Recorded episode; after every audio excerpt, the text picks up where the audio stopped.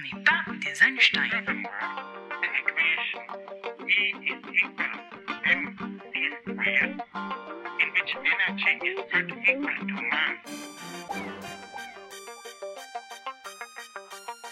On n'est pas des Einstein.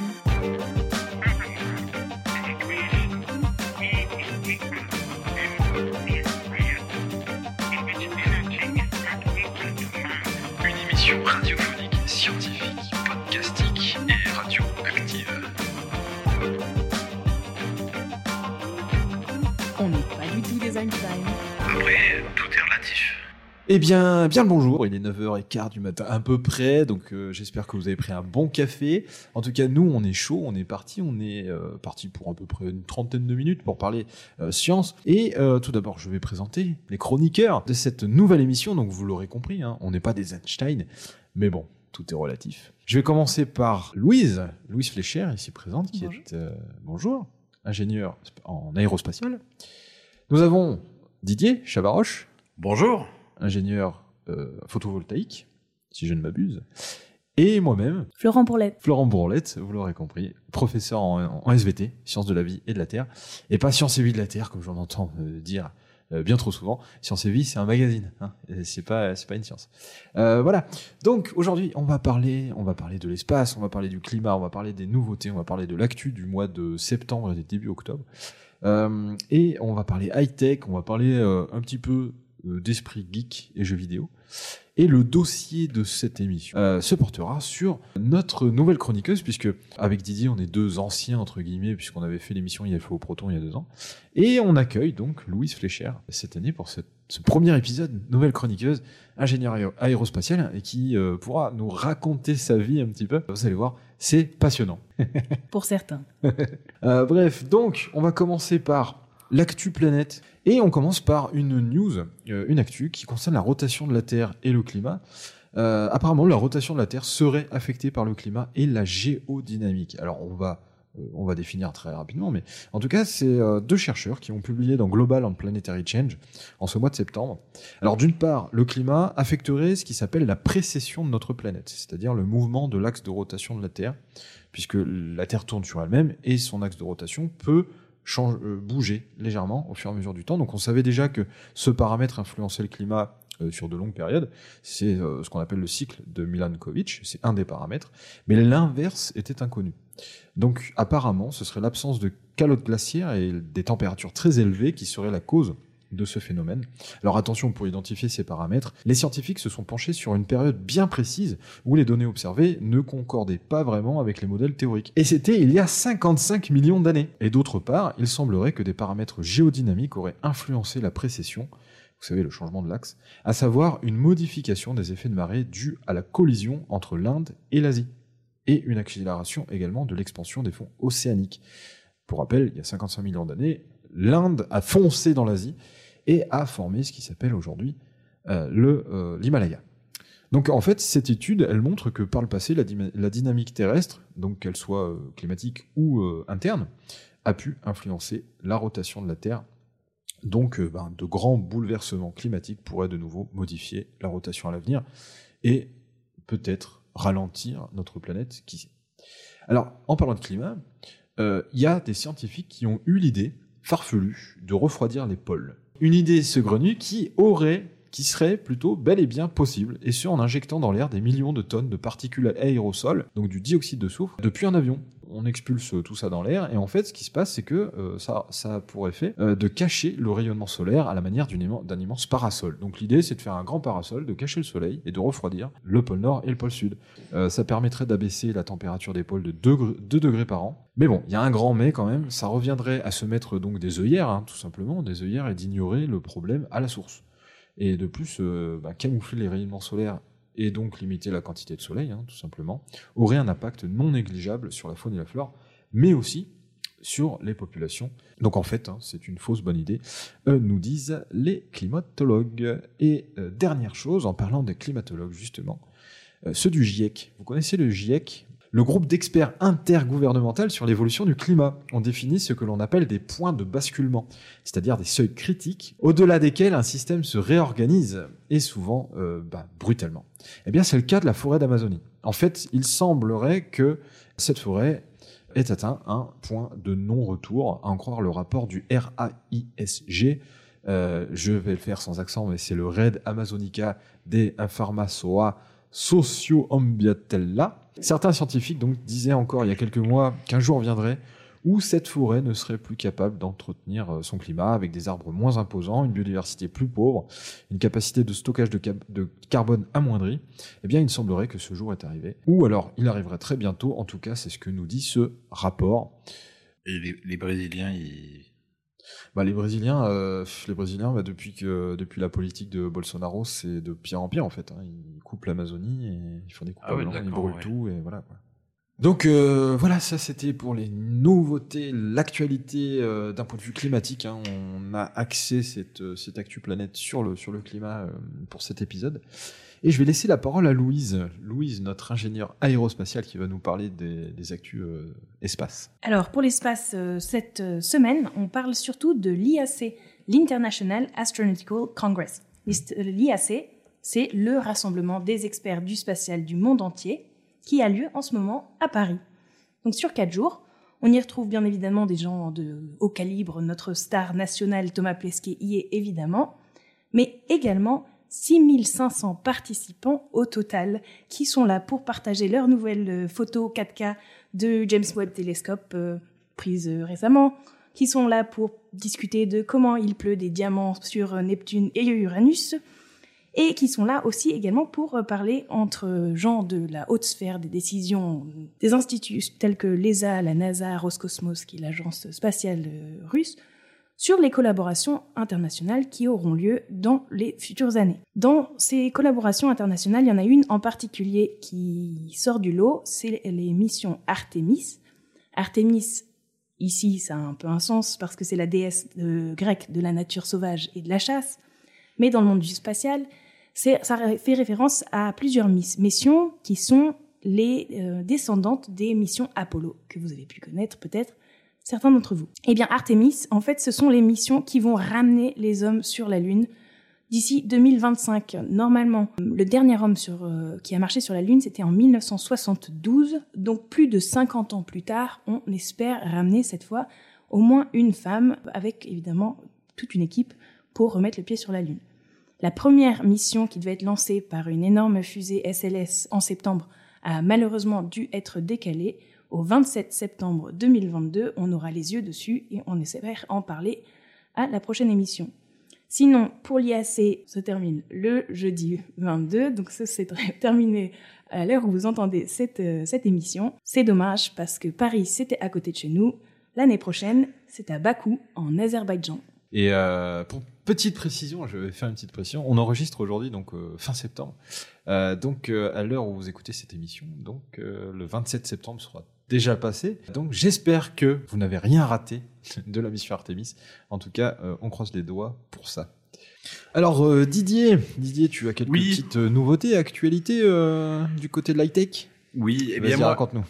eh bien moi j'ai trouvé une technologie fascinante. Est-ce que vous avez déjà vu sur Facebook ou sur YouTube la vidéo d'un homme qui raconte que l'ADN humain en fait représenterait euh, plusieurs euh, kilooctets de données Mm. et qu'en gros vu le nombre de spermatozoïdes en fait euh, une éjaculation représente un flux de données de plusieurs euh, centaines de gigaoctets par seconde. Il me semble avoir entendu Moi, jamais. Il y a des chercheurs qui ont trouvé le moyen d'enregistrer des données dans de l'ADN. C'est-à-dire, les données informatiques, ce sont dans le fond que des 0 et des 1. Hmm. Eh bien, deux chercheurs, Stéphane Lemaire et Pierre Crozet, en fait, ont réussi à encoder la Déclaration des droits de l'homme et du citoyen en de 1789 et aussi la Déclaration de la femme et de la citoyenne de 1791 euh, dans de l'ADN. Ah, c'est fou. Ils ont réalisé qu'ils avaient tout le matériel dans leur euh, laboratoire pour manipuler de l'ADN et pour lire de l'ADN. Et donc, du coup, ils ont inventé un algorithme Hmm. pour, en fait, euh, numériser la déclaration des droits de l'homme euh, Hmm. et du citoyen. Et en fait, l'encoder, de créer une molécule d'ADN avec les données à l'intérieur. C'est énorme. Et oui, c'est une technologie qui- qui intéresse les gens parce que les technologies modernes, euh, les disques durs, etc., Mhm. en fait, ce sont des technologies qui permettent de stocker les données pour 5-7 ans. Alors que là, par exemple, euh, les deux déclarations ont été euh, encodées. Et en fait, elles sont maintenant à la Bibliothèque nationale, aux archives nationales. Elles sont bonnes pour 50 000 ans, en fait. Ah ouais. Ils ont créé les molécules, Hmm. ils les ont répliquées et ils les ont en fait enfermées dans une capsule. Mhm. Et ils ont mis la capsule euh, dans les archives. D'accord. Donc en utilisant le code génétique, ils utilisent le code génétique comme un. C'est ça, ils, u- ils euh. utilisent en fait les bases de l'ADN, les Hmm. quatre, euh, les quatre Nucléotides, molécules, ouais. nucléotides, ouais, Mhm. Comme, euh, comme 0 et 1 en fait. Et c'est euh, c'est la même euh, énormissime. technologie. C'est énormissime. Ça, serait, ça permettrait en fait de, de stocker les, les millions de milliards de données qui, qui vont être Mhm. générées au cours des, des années futures. Dans très peu de place au final. Très peu de place et. euh, Eh ben, euh, un flacon de, de la taille d'une gélule, d'une d'une gélule un médicament quoi. comme un médicament, ouais, Mm. permettrait de stocker jusqu'à 5000 gigaoctets 5000 gigaoctets. 5 téra de données dans une gélule quoi. dans une gélule. ouais. C'est fou. La biologie nous réserve encore pas mal de surprises quand même. hein. Bah oui, ça c'est une, ça, je trouve que c'est c'est une alliance assez parfaite de la, Ah bah complètement, complètement. de la biologie et de la technique, quoi. Et bien sûr, sûr, en parlant d'ADN, eh bien peut-être que dans le nouveau GTA 6, vous voyez la transition, on pourrait faire des, des enquêtes euh, à partir de traces ADN. Non, c'est faux, c'est complètement faux. Non, en parlant de GTA 6, donc je fais la petite transition sur les actus geeks. Ce mois-ci, au mois de septembre, euh, donc il y a eu le, les, une fuite. Une fuite de GTA 6, donc des images de, de, de plusieurs Ah ouais heures de jeu, ouais, de gameplay, ont fuité. Alors évidemment, c'est des choses que qu'on- c'est le, le jeu n'est pas terminé, hein, et euh, ça a fuité. Donc voilà. Et en plus, il y a un YouTuber qui a fait partie de cette fuite qui s'est lui-même grillé euh, en parlant sur un forum justement de, de, de où fuite euh, tout un tas de données sur les jeux vidéo.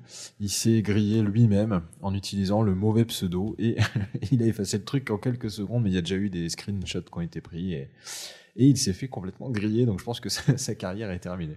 Voilà. Et après, en cette fin d'année, on va avoir la sortie du jeu Harry Potter Hogwarts Legacy qui va être énormissime. On a vu des images il y a pas longtemps euh, sur euh, les différentes euh, salles des différentes écoles d'Harry Potter et ça va être enfin de Poudlard du coup et ça va être vraiment je pense énormissime. Le joueur du grenier a fait une vidéo il y a pas longtemps là-dessus, notamment sur Twitch. Voilà, c'était pour les news jeux vidéo du moment. Eh bien, maintenant, on va passer dossier, à notre dossier. Notre dossier du jour, c'est Louise, notre dossier.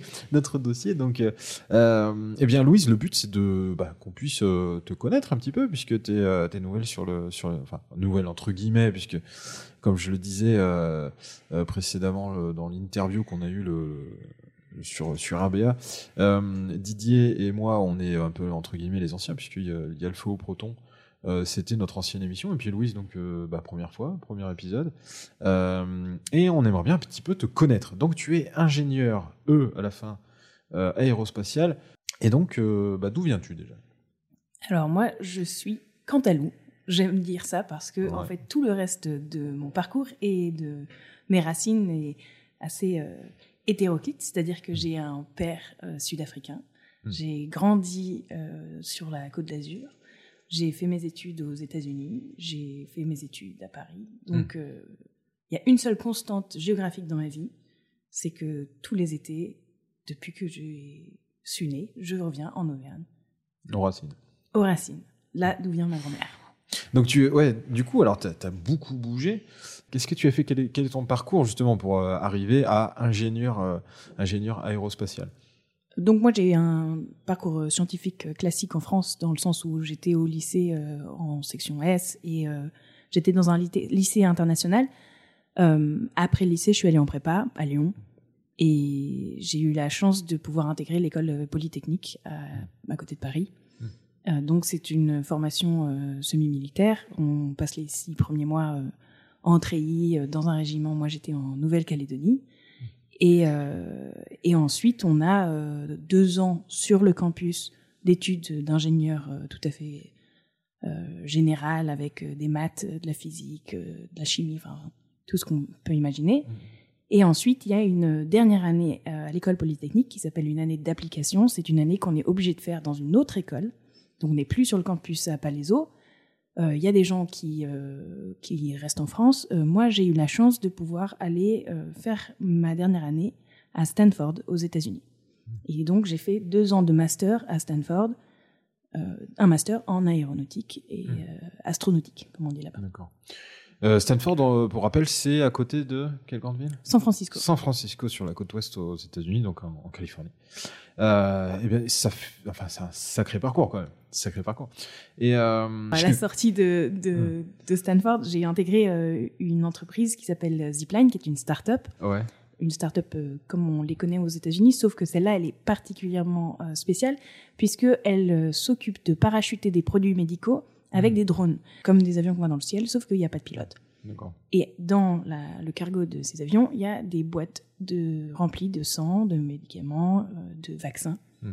Et ces boîtes sont parachutées en Afrique. D'accord. Euh, on a des opérations, dans, chez Zipline, il y a des opérations au Rwanda et au Ghana. Au Japon, en- aux États-Unis, ils sont partout. Un peu partout dans le monde. Ok. Et après, euh, donc après, ben, tu as débarqué euh, au retour au pays. Donc j'y ai passé trois ans. Euh, Ouais. Moi, j'ai une passion depuis toujours pour le spatial. Hmm. Et j'avais décidé de mettre de côté cette passion euh, pendant mes années euh, à Zipline parce que j'avais reconnu dans cette euh, entreprise euh, vraiment une entreprise à mission qui avait, euh, qui avait une équipe Hmm. formidable et qui travaillait dans des, dans des contextes géographiques qui m'intéressaient énormément. Et, euh, et finalement, après trois ans, j'ai dit euh, non, ma passion euh, est quand même le cœur de, de mon Mm. âme, il faut que je retourne au spatial. Mais euh, je me sentais pas d'aller faire euh, n'importe quoi dans le spatial. Pour moi, Mm. il fallait que je fasse quelque chose qui avait un sens parce que je quittais une boîte qui avait énormément de sens. Et donc, je, je me suis dit, ben, il faut que tu prennes du temps pour réfléchir. Et je suis allée euh, là où j'avais euh, le plus euh, de paix d'esprit, Mm. dans mes racines, dans le Cantal. Dans le Cantal. Donc je me suis installée dans la maison de ma grand-mère et, et j'ai réfléchi et maintenant je sais ce que je vais faire. Et donc, tu as pour projet, d'après ce que j'ai compris, donc cette fois-ci de créer ta, ta propre entreprise, de voler de tes propres ailes, et donc cette fois-ci dans le milieu spatial. Absolument. En fait, c'est un, un milieu, euh, celui que je vis, c'est un milieu qui est du domaine de l'exploration spatiale, Mm. l'exploration vivante. Je dis pas humaine parce que justement, euh, j'aimerais me concentrer sur toute la partie euh, écosystème dans l'espace. Mm. C'est-à-dire qu'aujourd'hui, quand on envoie des hommes dans la station spatiale internationale, il y a tout un tas de systèmes qui existent, des machines qui sont là pour recycler l'eau, qui sont là pour recycler l'air. En fait, sur Terre, tout ça, ça nous est donné gratuitement par euh, les, les plantes qui nous font de la photosynthèse, par le cycle de l'eau euh, naturel. Et, euh, et donc moi, j'aimerais bien vraiment me, me concentrer sur bah, comment est-ce qu'on peut ré- reproduire ces écosystèmes, qui sont des écosystèmes euh, stables, à l'échelle du spatial. Comment est-ce qu'on peut faire une station spatiale internationale, mais au lieu d'avoir des machines et de la chimie qui font le, le, recycle, Mhm. le recyclage de l'eau et de l'air, ben, d'avoir des plantes, des, des microbes. euh, Un vrai écosystème à Ah. l'intérieur qui, euh, recycle, qui recycle l'air, qui recycle l'eau, qui, euh, Exactement. les- qui recycle les déchets. euh. c'est vraiment remettre l'homme à sa place dans les cycles des écosystèmes et Mm. non pas juste seul, entouré de Mm. machines, de métal et d'électronique. Énorme projet, énorme projet. Enfin, on pourrait imaginer du coup que ça pourrait se traduire euh, par des, des, des, des choses qui s'installeraient justement sur la Lune, par exemple. Ah bah, à terme, euh, moi j'aime bien dire, euh, moi ce que je veux faire, c'est euh, planter des forêts sur la Lune. Et oui. Et d'ailleurs, en parlant de ça, il, me, il me semble que tu aimerais justement monter un petit projet là-dessus sous forme associatif cette fois-ci, du coup. Alors, en fait, comme c'est un projet qui se veut fondamentalement désintéressé, ça n'a pas de sens pour moi de l'inclure dans une Mm. dynamique capitaliste de d'une entreprise à profit. Mm. Donc, pour pour ce projet-là, je travaille avec euh, avec deux collaborateurs. Mm. On va construire une, une une association qui s'appelle The Spring Institute for Forests on the Moon, aussi dit juste Spring, qui veut dire printemps en anglais. Et, euh, et en fait, la première, euh, le premier jalon de ce programme, c'est ce qu'on appelle un CubeSat. Alors, est-ce que Mm. vous savez ce que c'est un CubeSat? Pas du tout. Oui, moi je sais. Vas-y, Didier. Euh, en fait, c'est un satellite euh, qui a une taille euh, assez modeste et qui permet d'être lancé à très bas coût en, en orbite basse. Voilà. C'est en fait c'est un format de satellite qui a été développé initialement pour l'universitaire, Mm. 10 cm par 10 cm par 10 cm. en objet de tous les jours, euh, c'est plus, c'est pas plus grand qu'un téléphone, quoi, Mmh, dans c'est tout 10 petit. cm. Et, euh, et en fait, euh, l'idée, ce serait de voir est-ce qu'on peut remplir ce volume d'un terrarium? Donc, des terrariums, il y en a qui en ont chez eux. Mmh. C'est des mm, boîtes de verre en général. Mmh. Enfin, parfois, c'est des, des, euh, petites des caisses, tubes quoi, ou des- quoi ouais, qui sont fermés hermétiquement, dans lesquels il y a des plantes. Et ces plantes-là, elles font l'intégralité des, euh, de l'écosystème, c'est-à-dire qu'elles font la respiration, elles font la photosynthèse. Euh, Il y a des, des bactéries qui se chargent de dégrader euh, certains éléments de, du système pour pouvoir euh, redonner les nutriments à la plante à l'intérieur. Et en fait, la question, c'est ben, est-ce qu'on peut prendre un terrarium qu'on trouve sur Terre, Mhm. l'envoyer dans l'espace et qui survive? Et voir ce qui se passe dedans. Et j'imagine tout un tas peut-être de petits capteurs qui permettent de vérifier les, les, euh, les paramètres euh, dans l'espace, quoi, la température, la pression, la- Alors, l'hygrométrie et tout ça, quoi. Alors ça, c'est un intérêt scientifique euh, certain. Donc Mm. ça, c'est l'œil humain qui aimerait bien savoir est-ce Oui. que euh, est-ce l'oxygène euh, augmente ou pas, est-ce Mm. que euh, est-ce que les plantes meurent ou pas? Donc Mm. oui, on va le faire, mais c'est pas le cœur du projet. Le cœur le- du projet, c'est vraiment de dire, eh ben, on a envoyé dans l'espace, en orbite, un système autonome, Entièrement autonome. euh, entièrement autonome, ouais. vivant. En fait, on est en train de faire euh, De la vie une espèce de réplication euh, de la Terre, mais à échelle miniature. Énorme, quoi. Un, un écosystème extraterrestre, tout simplement. C'est ça, en fait. Terrestre, extraterrestre. La définition, c'est ça. un écosystème terrestre, qu'on envoie. ce serait énormissime. Donc c'est impressionnant, gé- enfin, ce serait énormissime de, de concevoir ça, justement, ce- cette façon de, de- de voir en plus totalement, au final, désintéressé, puisqu'on est sur quelque chose d'associatif, et de réaliser quelque chose de grandiose qui s'est encore jamais fait. hein, un écosystème autonome dans l'espace, ça s'est encore jamais euh, fait réellement. Il y a déjà eu des, choses qui ont été faites sur l'ISS, etc., mais ça peut être quelque chose de, vraiment palpitant, on va dire, et passionnant. On va suivre ça de près, en tout cas. Euh, mais c'est pas le seul, euh, euh, la seule chose encore. Il y a d'autres choses à voir aussi. Tu, enfin, tu m'as parlé avant l'émission de ce qui s'appelle les Fab Labs. Comme quoi, justement, pour créer ces, euh, ces petits euh, ces concepts, avant de les envoyer dans l'espace, il faut faire d'abord des prototypes. On est d'accord? Alors, est-ce que tu peux nous parler un petit peu de tout ça, justement? Oui, bien sûr. Dans, dans tout projet euh, d'ingénierie de grande ampleur ou de petite ampleur, en fait, euh, il y a une phase qui est obligatoire, qui est la phase de prototypage. C'est-à-dire que c'est la phase où, en fait, on va prendre n'importe quoi qu'on a sous la main, que ce soit du carton, des Lego, de la pâte à modeler, euh, en tout cas des choses euh, physiques qui nous permettent très rapidement de modéliser euh, le, le futur, en fait, et Mm. d'avoir une idée de à quoi ça peut ressembler. Évidemment, c'est pas ça qu'on envoie dans l'espace. Mais dans cette phase de prototypage, euh, on a souvent accès à des imprimantes 3D, des, des coupes laser. Et ici, là, on, on ramène ça un petit peu dans le, dans le terroir dans lequel on se trouve. On n'a pas beaucoup accès à ce genre de choses. Oui. À Paris, c'est facile. Euh, aux États-Unis, c'est facile. Euh, dans le Cantal, c'est pas facile. Ouais, il n'y a, rien, presque. Et en fait, euh, quand j'ai parlé de ce projet euh, à la mairie de, de Plot, dans mon village, euh, et ben, il y a eu une réaction très vive et très soudaine et tout à fait positive euh, pour, pour essayer de m'aider de, pour obtenir les moyens qui permettraient de faire ce genre de, de prototypage. Et en fait, on est en train de, de, mettre en place finalement un espèce de Fab Lab, donc cet endroit où on peut faire du prototy- prototypage rapide, qui sera donc à Plot, euh, ouvert euh, évidemment aux associations euh, comme, comme euh, celle que je porte, Mm. mais euh, également en, en premier lieu au collège de Plot, et puis à terme Mm. on verra s'il y aura d'autres scolaires ou d'autres personnes que ça peut intéresser. Intéressé.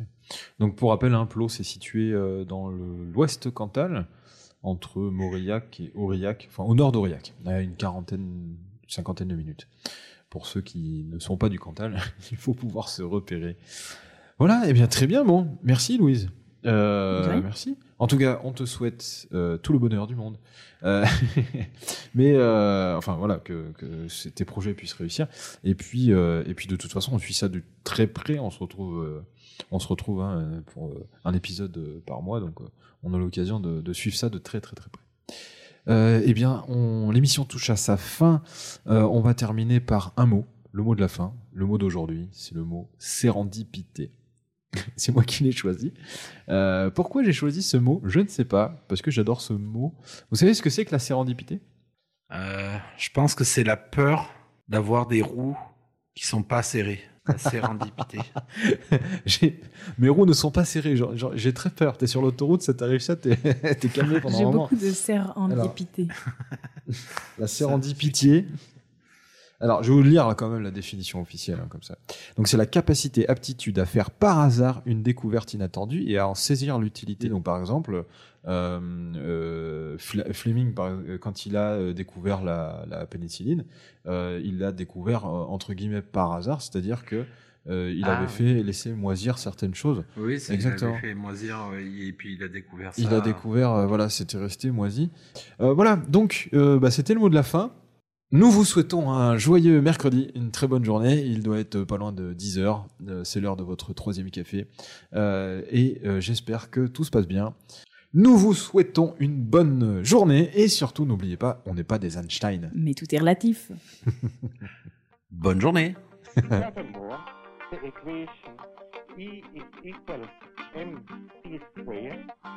in which energy is equal to